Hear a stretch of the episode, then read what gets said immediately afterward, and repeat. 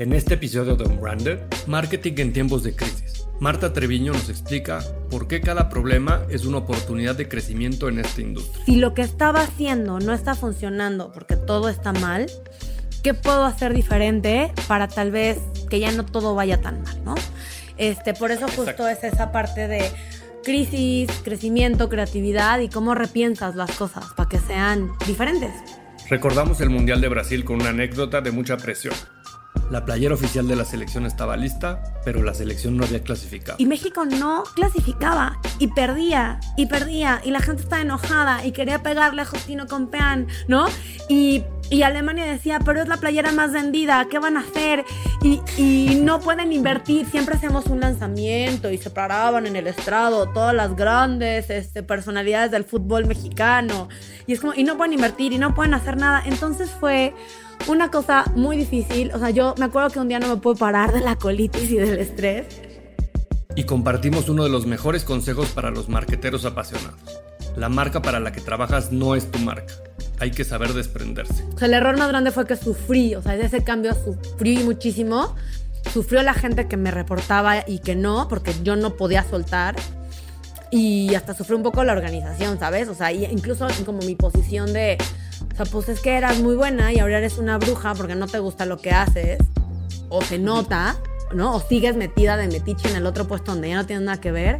O sea, eso creo que fue el error más grande, como no aprender a soltar a tiempo. Unbranded, un espacio para compartir lo mejor del marketing y aprender de los expertos. Hola amigos, bienvenidos a Unbranded, un podcast de marketing. El día de hoy platicaremos de el marketing en tiempo de crisis, yo soy Alejandro Geschberg. ¿Qué onda? Yo soy Berna Pavón y hoy está con nosotros Marta Treviño. La verdad es de que me emociona un montón que la tengamos aquí de invitada. Marta es, para empezar, mamá, luchona, como todas las mamás de estos tiempos. Eh, trabajó más de 10 años en Adidas en el área de marketing y antes de eso pues estaba metida en la industria de tabaco hasta belleza y cuidado de la piel. En Adidas pues se enamoró del running, comparto eso con ella pero al mismo tiempo, entre que le dolía todo y la estirada, se fue al yoga. Ahí todavía no tanto. La práctica de yoga la acompañó pues por más de 15 años y de pronto con este descubrimiento espiritual, eh, pues descubrió Lululemon, ¿no? Así partiéndose y practicando, este, y partiéndose la cabeza es como lo conoce y cuando se enteró de que Lululemon venía a México, es esta historia de alguien que dice, yo tengo que trabajar ahí, tengo que liderar ese proyecto y sin saber cómo ni cuándo, sigue liderando y averiguando esta gran aventura. Pues mucho gusto, gracias Bernardo y gracias Alex por la invitación y por tan bonita presentación. No me partí la cabeza, me paré de cabeza, pero es lo mismo, creo un poco. Sí, sí, pongamos esto aclarado antes de que todos se preocupen por Exacto. su salud. Sigo con, sigo con mi cerebro semi intacto.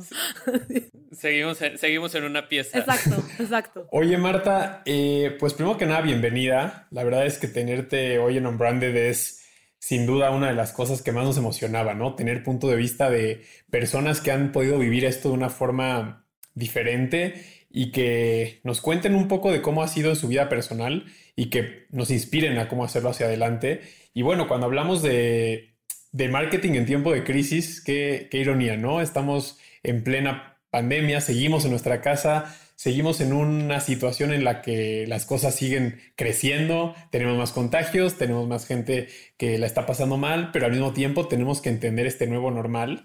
Entonces, me gustaría empezar con eh, esta primera pregunta o que aprovechando que tenemos todo el background que nos dice Berna, eh, ¿qué es para ti una crisis? ¿Qué es para ti una crisis? Y ahí, Berna, también tú has vivido un par, también nos puedas contar qué, les ha y, y ojo, ojo, hay que, hay que tratar de, bueno, Marta nos, nos platicará, tú y yo somos aquí los hosts, ella es la invitada, pero un poco más de entender si esta crisis es una tormenta, es todo mal, o es una gran oportunidad de ser creativo. ¿Tú qué opinas, Marta? Pues justo, o sea, cuando estaba reflexionando y preparándome para este podcast, eh, al final crisis se escucha, o sea, crisis es crecimiento y esa es como la, etimología de la palabra.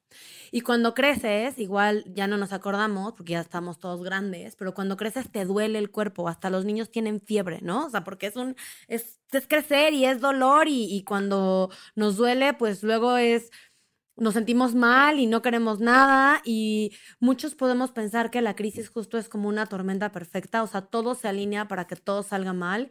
Yo creo que todos hemos vivido o en nuestras vidas personales o profesionales días o semanas o incluso meses que dices, ya por favor, ¿no? O sea, ya paren, todo está mal, a pesar de que me esfuerzo porque salgan las cosas bien.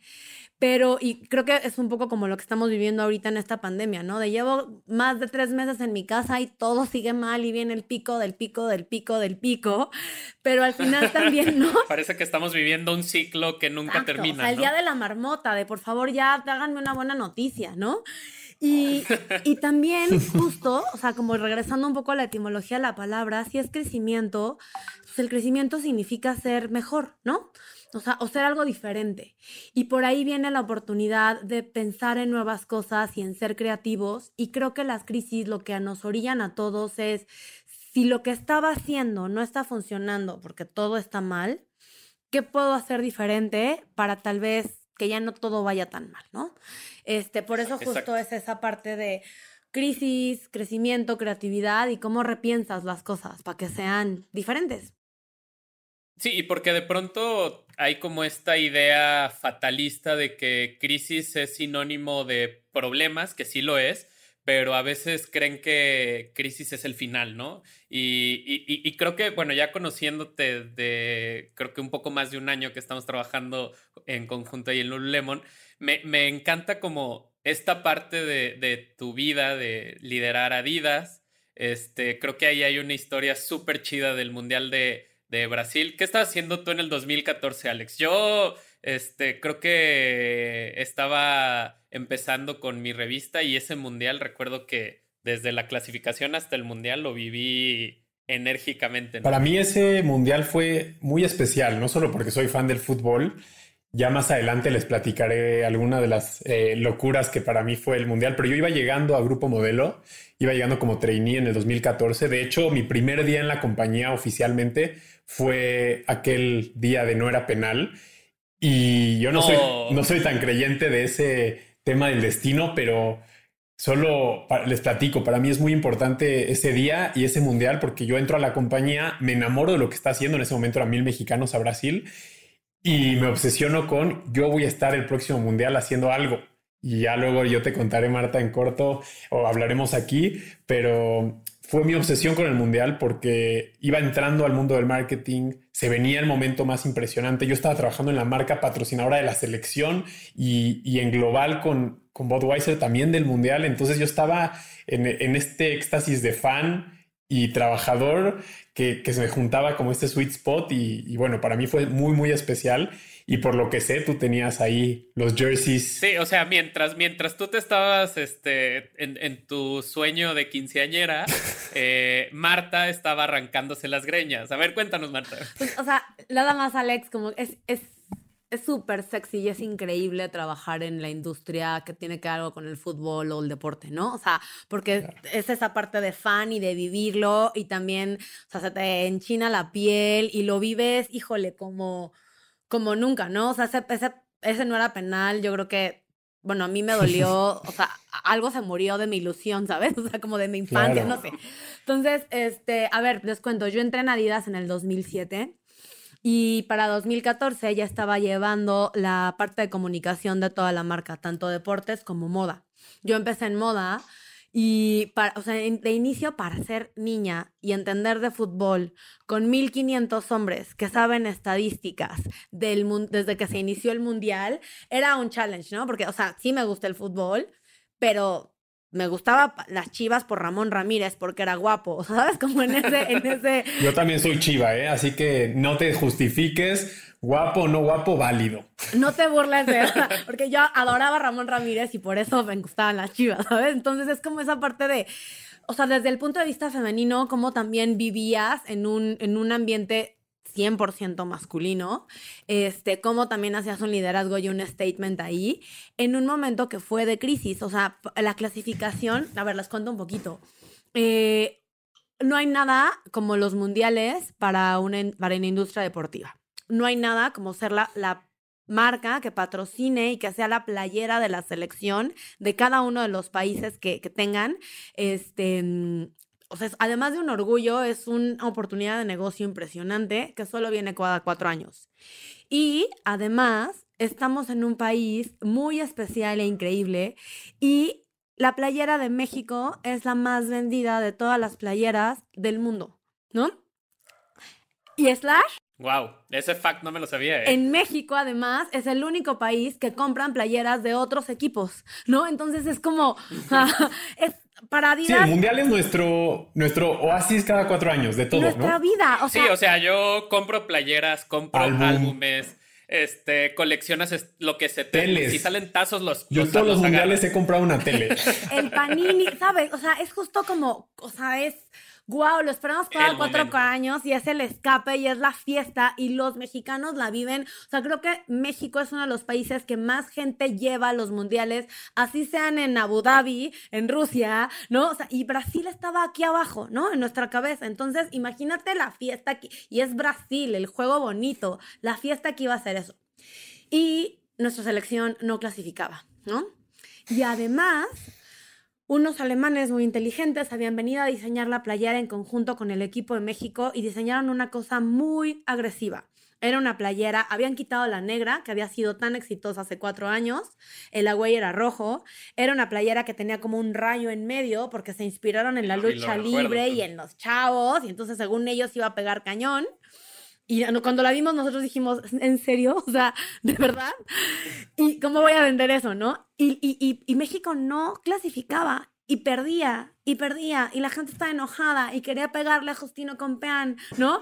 Y y Alemania decía, pero es la playera más vendida, ¿qué van a hacer? Y, no pueden invertir, siempre hacemos un lanzamiento y se paraban en el estrado todas las grandes este, personalidades del fútbol mexicano.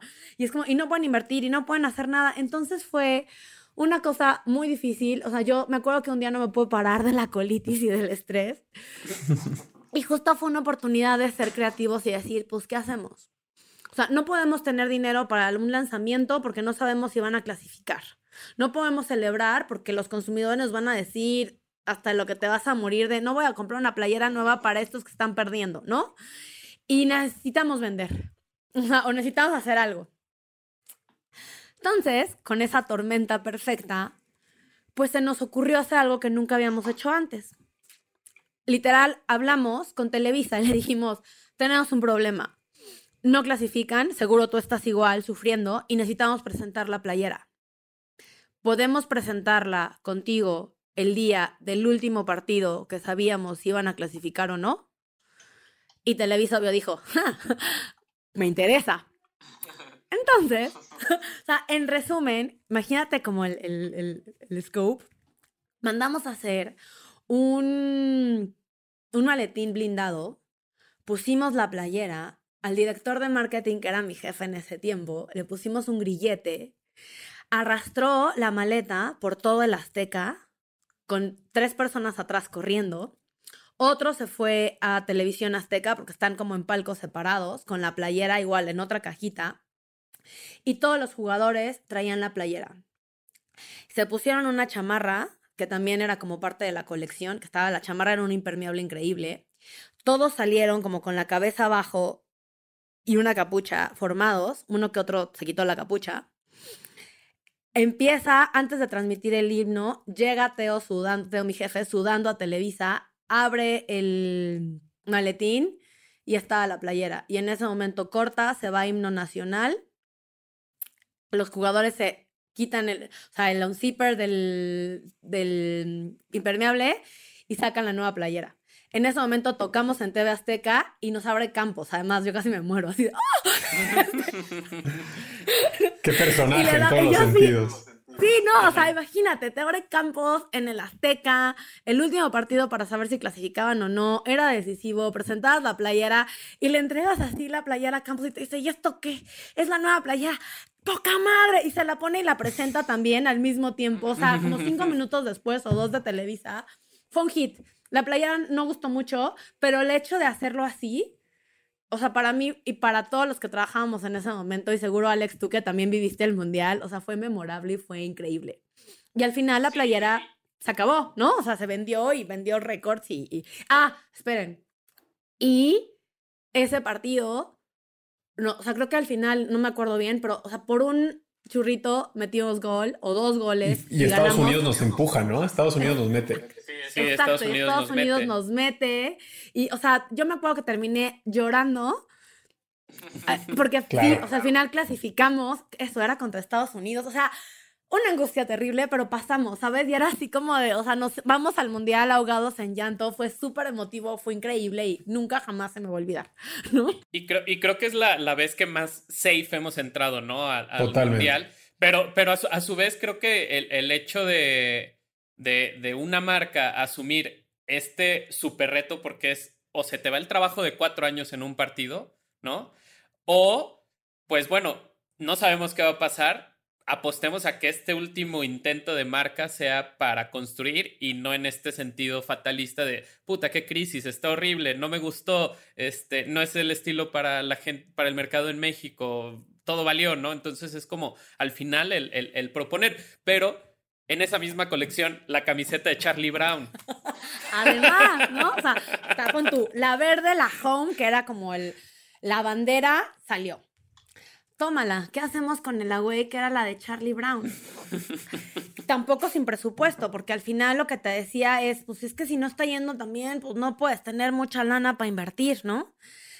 Y entonces se nos ocurrió, o sea, al final ustedes seguro lo viven, pero la playera de México incluso llega a ser como el uniforme del 15 de septiembre, ¿no? O sea, es como tú portas, tú portas tu playera con orgullo. Y si no te vistes de charro, pero te vistes, si te vistes de mexicano, te pones la playa de México.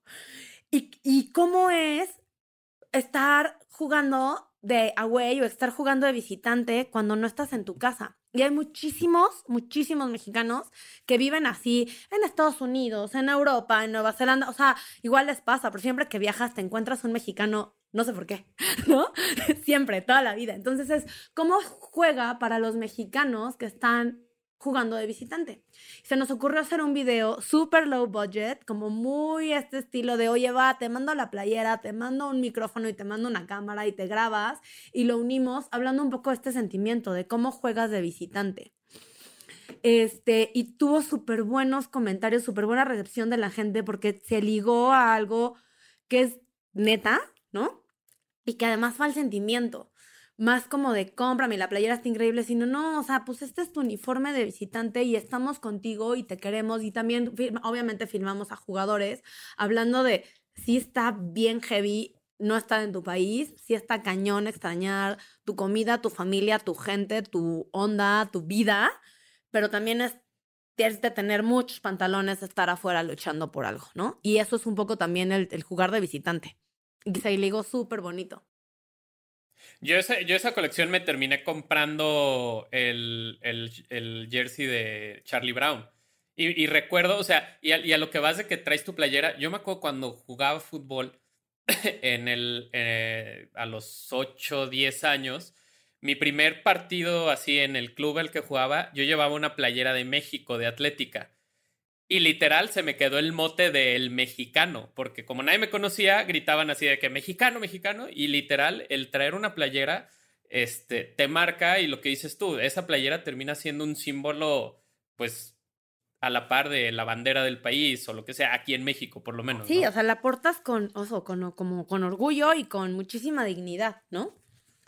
Y me quedo, me quedo con, con una parte que dices tú, Marta, que, que creo que es importantísimo, ¿no? De repente hablamos de crisis y la crisis tiene que ver con todo lo que tú no puedes controlar, pero con todo lo que estás diciendo, qué impresionante el estar preparado, porque no voy a, no pretendo decir que te puedes preparar para una crisis o más bien es algo que yo te quisiera preguntar a ti, pero que me queda muy claro el cómo más que prepararte tienes que moverte, tienes que siempre estar en movimiento, ágil, sabiendo quiénes son tus contactos, quiénes son tus partners, porque la crisis es una constante y hoy más que nunca nos estamos dando cuenta, ¿no? Los planes no van a ser como, como los hicimos en un PowerPoint al inicio de año, no van a ser como se los vendemos a nuestros jefes y nos los firman y de repente te empiezas a encontrar con miles de cosas, miles de caminos que se empiezan a abrir y no es que te puedas preparar, pero tienes que ser ágil, tienes que saber cuáles son tus apuestas, con quién puedes tocar, ahorita decías Televisa, TV Azteca, ¿qué representas tú como marca para poder decir no estoy solo en esto, ¿no? Y, no en ningún momento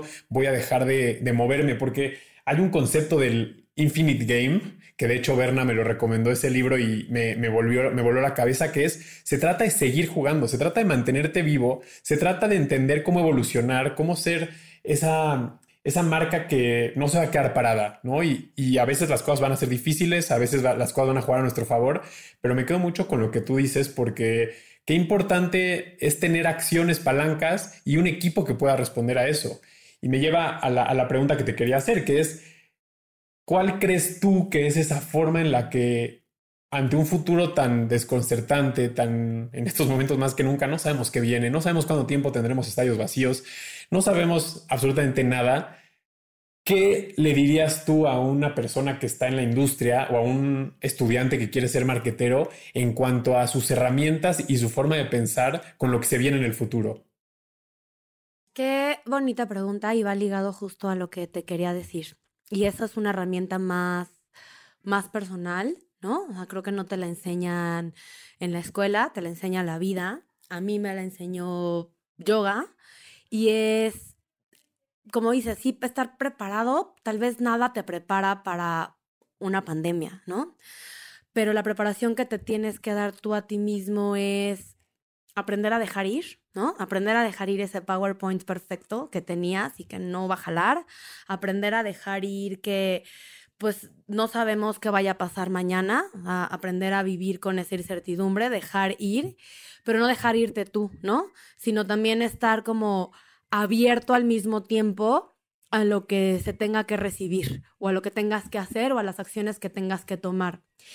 Y no quiero sonar como a mamá, pero me, me, sale sentido de urgencia, ¿no? O sea, porque de repente, o sea, sí se escucha muy zen y muy bonito, deja ahí y estate abierto, pero también muévete, ¿no? O sea, hay un frame de estar abierto, hay un frame de crear oportunidades y de posibilidades y no tampoco te puedes sentar a voy a dejar ir y estoy dejando ir o voy a estar abierto, sino sí, tienes que accionar las cosas y prueba, ¿no? O sea, si te llega una idea, por más ilógica que parezca, try and test, porque no sabes si puede jalar. Y así han salido miles de cosas, ¿no? Negocios y oportunidades y, no. Y, no estoy, y no estoy seguro que eh, tal vez como que el, el perfil de, del manejo de crisis tiene que ser un marquetero que tenga como este punto de vista estratégico y como esta mente fría, como dices tú, de entender que, bueno, ese PowerPoint se veía muy bonito al principio, pero tu realidad es que ya no va a ser así y que de pronto tienes que asumirte vulnerable para que puedas entender que tienes que reaccionar y que tienes que pensar con una visión pues de, de control de daños tal vez ¿no? En algunos casos de, ok, pues perdemos lo menos, o de volámonos la cabeza e intentemos algo que, pues si nos sale, ya fue aplauso para todos, ¿no? Sí, yo, o sea, es bien difícil, ¿no? Porque yo nunca he conocido un marquetero que no sea apasionado. O sea, incluso los veo ustedes y están como, ¿no? O sea, te, te emocionas y te apasionas y te, te, lo traes por las venas. Y creo que es como parte mucho de ese perfil de, de lo que nos lleva a seguir trabajando y creando y pensando en cosas diferentes, aunque sean las 3 de la mañana, porque seguro a todos nos ha pasado que tienes un, esto es lo que voy a hacer, ¿no? Pero sí, o sea, que esa pasión no sea tu, como tu ancla, al contrario, que esa pasión sea lo que te hace elevar. Te permita moverte. Exacto, te permita moverte y te hace seguir enganchado a las 3 de la mañana pensando ideas o que sigas con hambre de hacer las cosas, ¿no? Porque luego... Que al final nos, nos alimentamos del caos. Sí, o sea, y nos, a ver, nos encanta, ¿no? O sea... 100%. Sí, sí, maldita pandemia, pero estamos de, ¿y qué más? ¿Y esto? ¿Y el otro? ¿Y qué puedo hacer? ¿No? O sea, nos encanta. Exacto. Y creo que estamos viviendo parte de la historia, pero algo que quiero que entremos y, que vale muchísimo la pena explorar porque por ejemplo, yo en la universidad, a mis alumnas, la mayoría son mujeres, ¿no? Y creo que estamos viviendo también un momento como de metamorfosis donde la industria empieza a ser liderada por mujeres e incluso, pues, mujeres que lideran proyectos en un ambiente sumamente masculino, ¿no? Y tú eres una de ellas, ¿no? en, este, en este sentido. ¿Cómo es estar ahí, no? Fíjate que, este, a ver, yo creo que ya igual regresando un poco más al tema espiritual, sí va a haber, o sea, está habiendo un cambio en general de, de del poder femenino, ¿no? Y no necesariamente tienes que ser mujer para tener un poder femenino ni tener una orientación sexual específica. O sea, es, es el poder femenino habla un poco más del poder de la creación, ¿no? O sea, como un poco más arraigado a la madre tierra, a las crea florecitas y crea pajaritos, ¿no? Este va por ahí. Entonces, cuando yo empecé sí fue un reto estar en un ambiente súper machín hablando de fútbol, porque sí es como de ella está vieja que ni se sabe las estadísticas, este, le gusta Asper Ramón Ramírez, ¿no? Como que no, no, no. Este, y, y dos, pues también como un poco, sí lo voy a decir, era un poco como si te decía, ¿no? Bueno, pero tráete falda para presentarle, ¿no? O sea, como dices, híjole, ahorita, o sea, neta, en el siglo XX estamos hablando de eso todavía. Pero también, aprendiendo a dejar ir, pues dejabas ir y sí jalaba y te ponías mona y llevabas falda y jalaba la presentación con falda, con jeans o con shorts, ¿sabes? Este, porque va a haber más, y, y si es mujer o es hombre, eres una persona y estás haciendo lo que te gusta y también eso vale mucho. Yo lo que le diría a todas las mujeres que están allá afuera es, pues es momento de hacer un cambio para bien, no solo para el género femenino, sino para, sino para toda la humanidad, ¿no? Y el liderazgo femenino es súper lindo porque también tiene esa parte de protección y de creatividad que lo acompaña a nivel creación, a nivel... Muchas mujeres tienden a ser como muy mamás, ¿no? Y muy proteccionistas y muy como cuidadoras. Entonces, ven a su marca como su bebé y lo adoran y es su hijo y lo apapachan muchísimo y lo cuidan y lo defienden como leonas cuando es necesario, ¿no? Entonces está padre esa parte también. Y no digo que los papás no, digo, los hombres no, ni los marqueteros no. Simplemente son son approaches diferentes que enriquecen, ¿no? Entonces, eso es lo único, que no tengan miedo y que el mundo está cambiando y que no pasa nada si antes era como, pues, a ver, era la única ingeniera en un grupo de 50 hombres, ¿no? Y, y, este, y estaba padre también, porque, porque el balance entre estas energías siempre, siempre crea mejores cosas. Se necesitan Creo las que también dos. a la fuerza, misma industria, la misma industria, eh, eh, el hombre está asumiendo también este lado femenino, ¿no? O sea, e, esta parte como de, de como, como le dices tú, no, no, es un, no es un esquema de mujeres trabajando en la industria, sino también una industria que empieza a transformarse un poco más esos valores de proteger, de cuidar, de entender como el, el, el preocuparte por tu consumidor. Y creo que eso también es una, una adopción muy fuerte que tiene esta parte de, del empoderamiento femenino, ¿no? Exacto, exactamente, lo escribiste perfecto. Oye, Marta, y algo que desde que nos emocionábamos con que venías al podcast y teniéndote aquí en Unbranded, no puedo no decirlo, que es tú, hablando ya de tu trayectoria en Lululemon, ¿no? Tengo que ser súper honesto contigo, yo tenía una playera de Lululemon que alguna vez compré hace un montón de tiempo. Me encantaba, me encantaba, pero no era un, te tengo que confesar, no era un fiel amante de la marca. Conozco a Berna, conozco su trayectoria con, con Lululemon y nos lleva un día a una tienda, me explica, me enseña una de las prendas que más uso en mi vida, que es un saco sport que compré y no me lo quito. Yo creo que han de decir este es lo único que tiene. Y, llevo a mi esposa a la tienda y empezamos en esa dualidad que seguramente está en el ADN de la marca y de lo que ustedes viven día con día. Y sí empieza obviamente la cabeza a, dar un montón de vueltas y decimos, oye, pero es que fíjate que los mayones, ay, tal vez con esto puedes comprar tres de otra marca y, y perdón que entra ahí, pero, pero le dije, ¿sabes qué? Berna trabaja en esta marca, me ha hablado, todo lo que me ha dicho, se lo compro. Yo sí tengo que aceptar que la playera que tengo me ha durado una cantidad y hasta yo lavándola, que no tengo ni idea, ¿no? Ahora que ya estoy lavando más que nunca. Y, y, hicimos una compra, ¿no? De, eh, como de, de, Navidad. Yo me compré ese saco, ya, ya él, mi esposa, se compró un par de mayones. Y la verdad es que nos dimos cuenta que el costo era algo que nunca hemos gastado en ropa, ¿no? Pero dijimos, vamos a, a darle la oportunidad. Y wow, te tengo que decir, no es porque seas tú, no es porque sea Berna, sí se nota la diferencia. Ahora mi esposa está esperando el momento en el que abran las tiendas para ir a probarse y poder comprar porque le da miedo comprarlo y devolverlo. Pero sí te tengo que, que contar eso porque me emocionaba mucho saber que venías.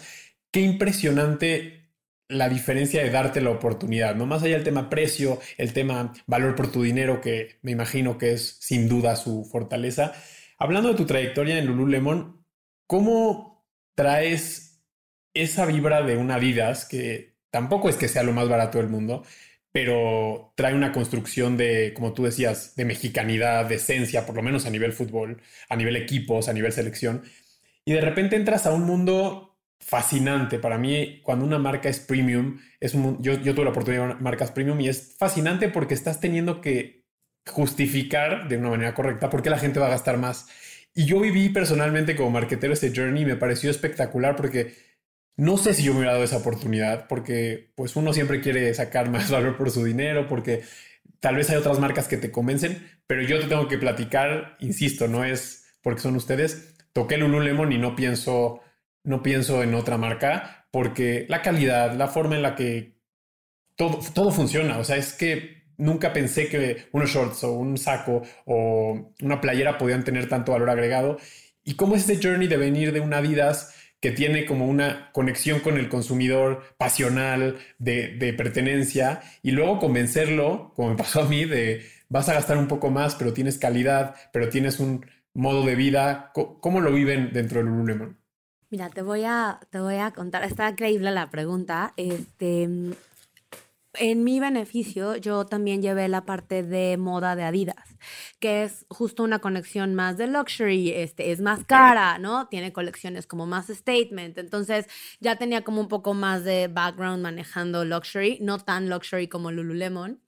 Yo conocí Lululemon en Adidas y no lo pienso repetir en un tribunal, pero yo usaba Lululemon trabajando en Adidas en mis, en mis ratos libres. Toma eso. Y me enamoré de Lululemon, no solo... Sí, eso está, sí. Ajá. No, un día me vio mi jefe y casi me mata, pero pues le dije, pero usted es domingo, o sea, ya, déjame. Obviamente en la oficina no, pero... Y te voy a contar por qué.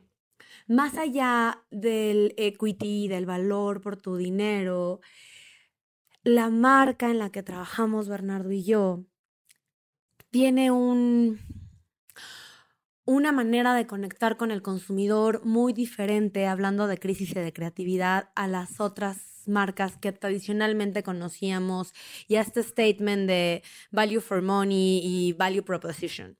Y es crear comunidad y está basada en el feedback de los consumidores y además está pensada y creada por ellos. Entonces, cuando yo trabajé en, Adidas o las marcas deportivas en ese tiempo, hace bastantes años, hablaban como del dry fit, ¿no? O del clima cool, que podía sudar y entonces no se notaba y se refrescaba y no olías y... Y es, era, o sea, te doy ese ejemplo porque era como un, una necesidad que tenía el consumidor, o sea, sudo y me empapo y luego no me gusta y trataron como de hacer su mejor esfuerzo por resolver esa tecnología. Y cuando llego a Lululemon, en la primera presentación de producto que tengo, presentaron unos pantalones para vestir que tenían una tecnología nueva atrás, que si él se, o sea, para hombre, que si te agachabas, literal no se te veía el plomerazo, ¿no? O sea, yo nunca, nunca en mi vida pensé que una marca pudiera tener una tecnología para eso, cuando yo venía de tecnología de corredor, ¿no? De, ay, sí, el sobrepronador, no sé qué, ay, para que no sudes. Y estos se iban al detalle del detalle del detalle, porque su objetivo real es que incorpores el ejercicio a tu vida y que te faciliten con la ropa para que eso sea más fácil.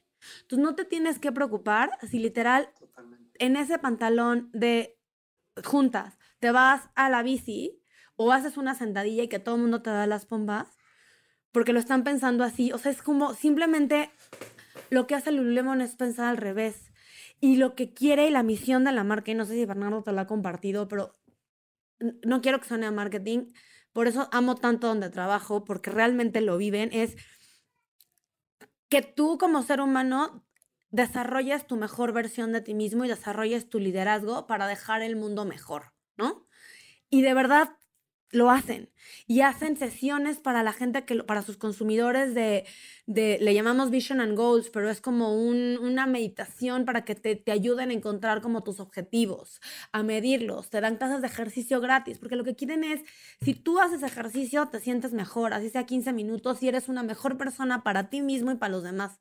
Y literal lo hacen. Entonces cuando entiendes eso y cuando sabes que pues sí con razón o sea yo a ver yo hoy ese ejercicio en la mañana con esta misma ropa y estoy trabajando con esta misma ropa y me siento perfectamente cómoda, pero pude hacer pilates, yoga y fuerza y al rato voy a ir al parque con esto y no me preocupé por lo que traigo puesto y trabajé en algo para mí, haciendo algo por mí y se nota con la gente que estoy en contacto. Entonces, ninguna marca creo que trae ese proposition ni, ni hace las cosas. Cuando lo entiendes y lo vives, te juro se te olvida lo que cuesta. Y creo que, creo que también, digo, ahí, eh, pues ya estando dentro de la marca, yo también tengo un journey muy chido de cómo llegar ahí. Creo que estábamos diseñados para estar en esos lugares.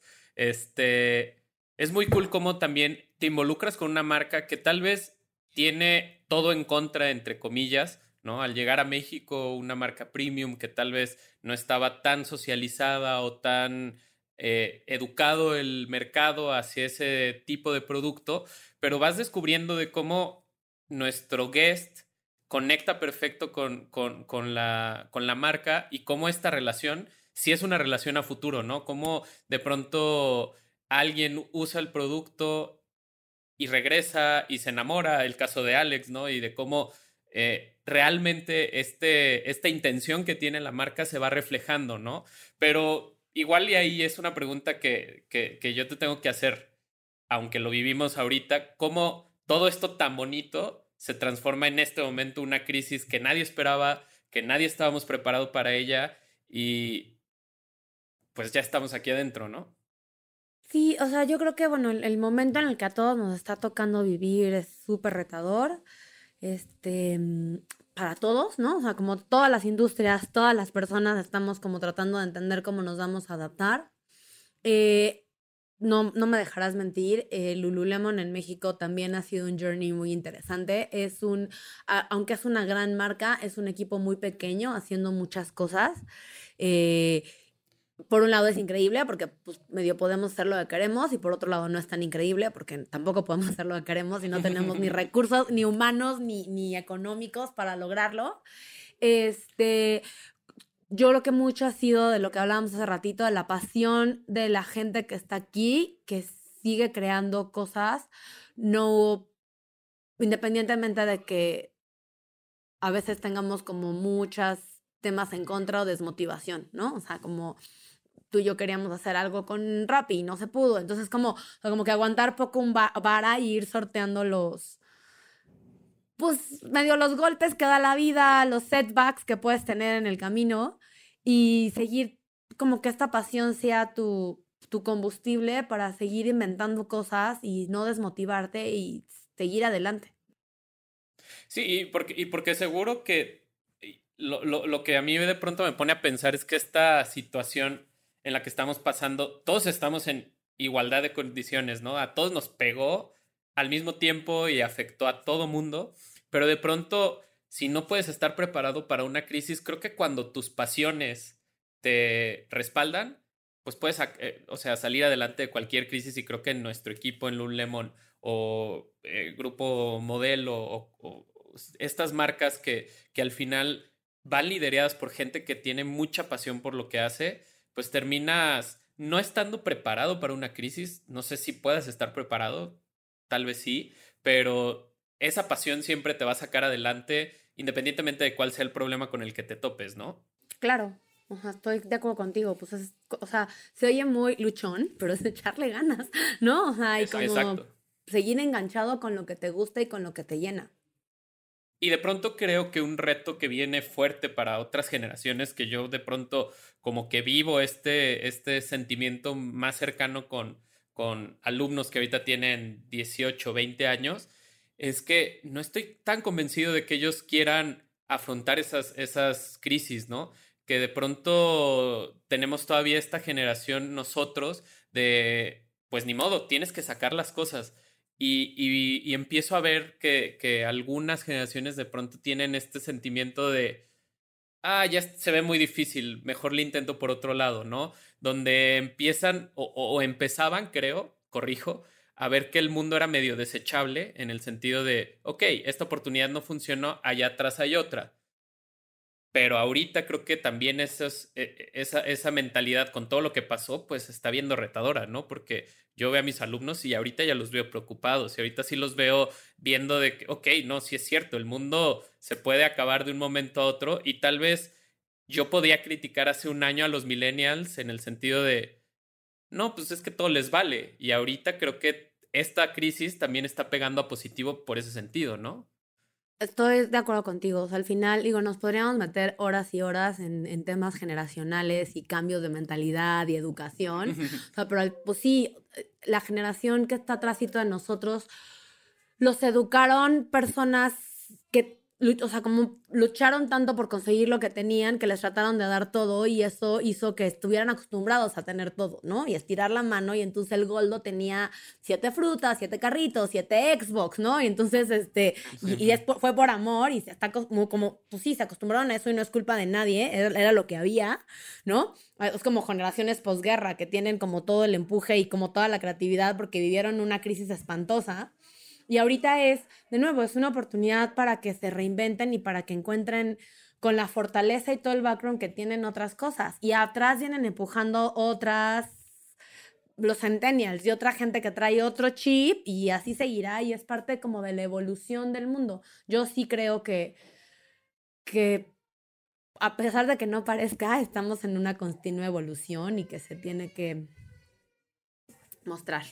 Sí, y por ejemplo, eh, ¿Cómo saber? Eh, y, a mí me pasa en, la parte de la agencia que hay veces que no es una crisis, hay veces que ni es tanto el problema, pero de pronto llega la marca o llega tu jefe o llega el director de, de lo que sea y ya quiere que replanteemos toda la estrategia por un tweet que subió alguien, ¿no? O porque nos dio alguien un follow.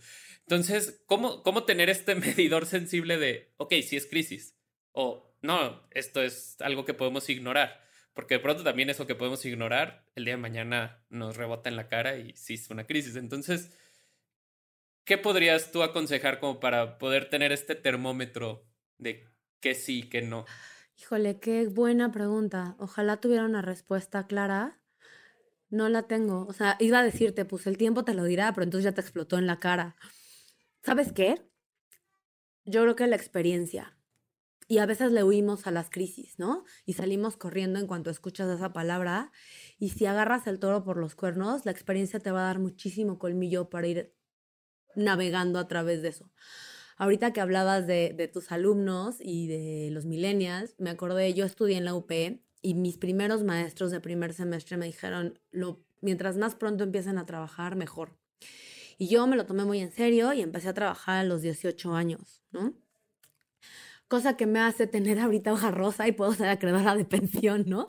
Como de, creo que fue la última generación y no estoy tan grande, pero es como, o sea, tengo, al final tengo casi más de 22 años de experiencia porque empecé a trabajar a los 18 años y en ese momento les hacía simpático las, em, o sea, las compañías tener becarios de mascota y, y, empecé a aprender y empecé a crecer y empecé como, o sea, de ni saber tomar una minuta hasta, o sea, mi escuela fue mi chamba. Y, y, eso sería como un gran consejo, como experiencia y que no les dé miedo chambear, porque ahorita muchos es de no, hasta el doctorado. Sí, no, papá. ya, que, ya, ya, que haya escrito dos libros, me pongo a buscar trabajo. No, o sea, por ahí no va. Éntrale. porque, y, y, y coincido 100% contigo que la experiencia es la que te hace el tener este radar, porque al final hay que conseguir esas 10.000 horas de práctica para ser experto en algo, ¿no? Total, total y, tal vez sí, cuando eras el becario, eh, alguien subía un tweet criticando a la marca y te ponías de pelos de punta y te volvías loco porque tu jefe ya había este, mandado un screenshot a todo el, grupo de, de, colaboradores.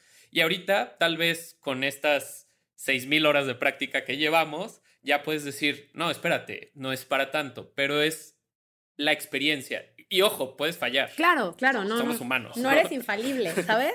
Pero también eso te va a dar experiencia para otra cosa.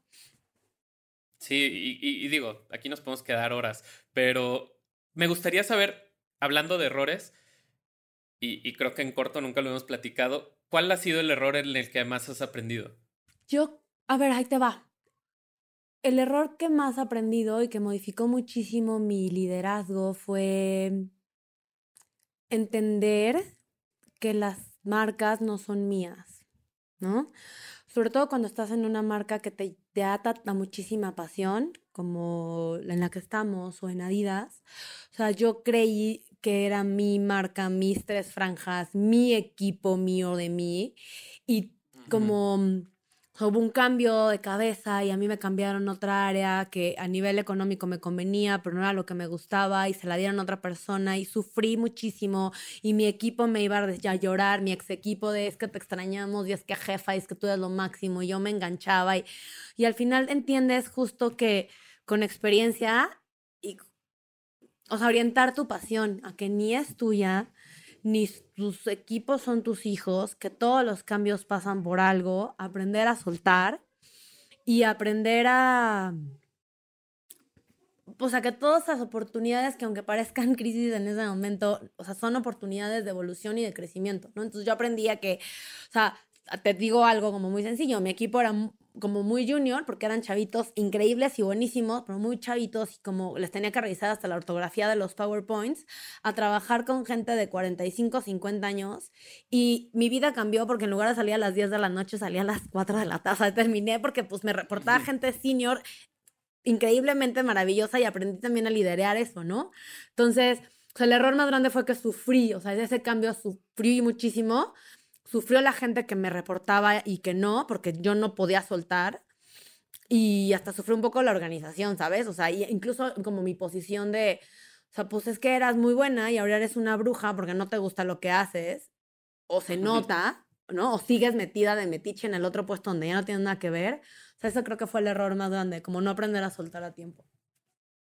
Sí, y creo que a veces el lidiar con esa frustración es bien difícil, ¿no? O sea, el, el, el, el, yo me acuerdo cuando empecé con, con, con mi revista, pues era un emprendimiento y yo recuerdo que al año de, de, estar emprendiendo nada me salía bien, ¿no?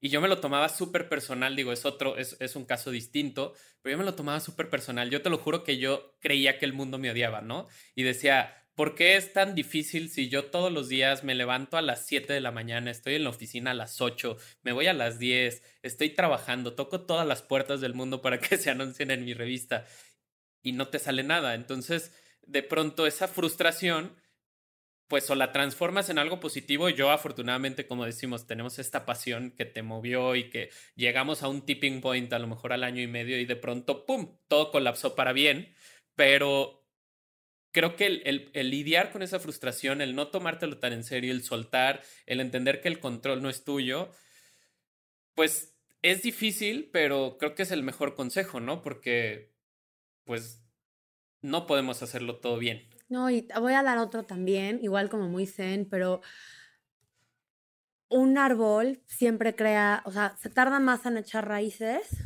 que en crecer. Y si no puede echar raíces, no soportaría un tronco para crecer. Entonces puedes sembrar la semilla y ves que no sale nada y nada y nada, y es porque está echando raíces allá abajo. Y después va a subir todo el tronco con hojas y flores y frutos. Oye, Marta, pues mira, la verdad es que, que es muy chistoso porque yo lo que platicaba mucho con Berna y con Jero, que no está aquí, pero es parte de este podcast, es cómo de repente todo lo que soñaste cuando eres marketero con esta pasión, lo empiezas a ver reflejado en tu vida personal y también con gente que está en la industria. Y algo que me, algo que me encanta de escucharte, de esa pasión, además, tengo que contarte, yo estoy rodeado de un mundo de muchas mujeres en la industria cervecera y ya me parecía disruptivo, pero escucharte hablar de cómo fue tu trayectoria por Adidas, cómo fue tu, eh, tu transformación de ver en una marca de ropa la mejor versión de las personas, la mejor versión de ti, mucho más como un tema de cómo quieres decidir que sean tus días, más allá si vas a hacer yoga o vas a salir a correr o no hacer nada, pero quieres estar cómodo. Entonces, adicional, decirte que tienes un embajador Si un día no tengo muchos followers, pero si un día necesitas que suba contenido, mira, ya tengo mi ropa. Berna ya sabe que me compré un outfit eh, lo suficientemente amplio, pero no, yo, yo soy un fiel creyente de, de que el marketing se trata un día estás en una marca como Adidas, un día estás en Lululemon, pero el marketing se trata de entender que las personas son seres humanos y están driveados por sentimientos, están driveados por marcas que les hablen como hablamos entre nosotros, porque si esta conversación que tenemos entre tres personas se empieza a, mantener como pretenciosa y deja y pierde la parte humana, nos perdemos de lo que realmente importa. Entonces, yo creo que es muy importante llevarnos eso que tú nos trajiste a la mesa, que es qué de una marca, qué de la esencia de una marca voy yo a adoptar como persona, porque es ahí donde las marcas que van a mantenerse vivas, donde van a mantener el propósito que tanto se habla en el marketing, ¿no? El propósito, el punto de vista de la marca se va a mantener relevante y vamos a poder sí o sí trascender, ¿no? En esa, en esa forma de verlo. Y la verdad es que tenerte aquí es para nosotros una, una oportunidad increíble porque eres una inspiración para jóvenes, hombres, mujeres, de decir, se trata de aventarte, se trata de saber que en el marketing estamos destinados al caos y en el marketing yo siempre digo, nos pagan por resolver problemas y cuando dejan de haber problemas nos aburrimos, así que tenemos que estar siempre tapando hoyos, este, tapando huecos, moviéndonos al ritmo que podamos. Y la verdad es que te quería agradecer muchísimo, quería agradecerte tu tiempo, sé que hoy en día, más que nunca, las agendas son una locura, hay un montón de cosas pasando, tú que además tienes el rol personal, tienes que hacer todo lo que la agenda personal este, pues exige. Y bueno, agradecerte a ti, invitar a toda la gente que nos escucha a seguirnos en Spotify, en nuestras redes sociales. Eh, como arroba branded podcast y sigan de cerca la trayectoria de Marta porque para todo aquel que queremos ser exitosos en el marketing es una persona para ver hacia arriba, aprender y idealmente tener cerca porque es una inspiración total y además es un ejemplo de vida. Entonces, un fuerte abrazo, muchas gracias por escucharnos y que estés muy muy bien. Gracias. Los dos. Hasta pronto. Unbranded, un espacio para compartir lo mejor del marketing y aprender de los expertos.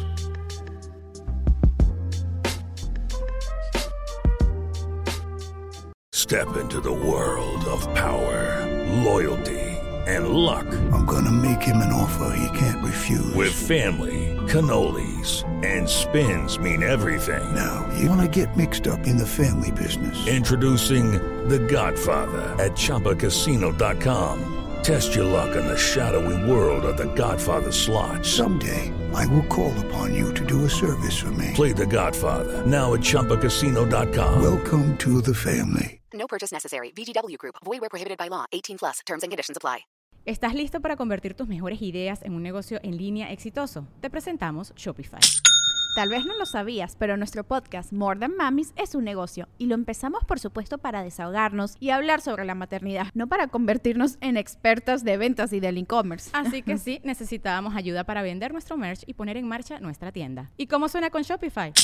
Llegó otra venta. Shopify es la plataforma de comercio que está revolucionando millones de negocios en todo el mundo. Ya seas un emprendedor desde tu casa o desde donde sea, Shopify es la única herramienta que necesitas para iniciar, administrar y hacer crecer tu negocio sin dificultades. Con Shopify puedo gestionar pedidos, envíos y pagos desde cualquier lugar, brindándote toda la información y estadísticas de tus ventas al detalle. Regístrate para un periodo de prueba con tan solo un dólar al mes en shopify.com barra sonoro, todo en minúsculas. Ve a shopify.com barra sonoro para llevar tu negocio al siguiente nivel. Shopify.com barra sonoro.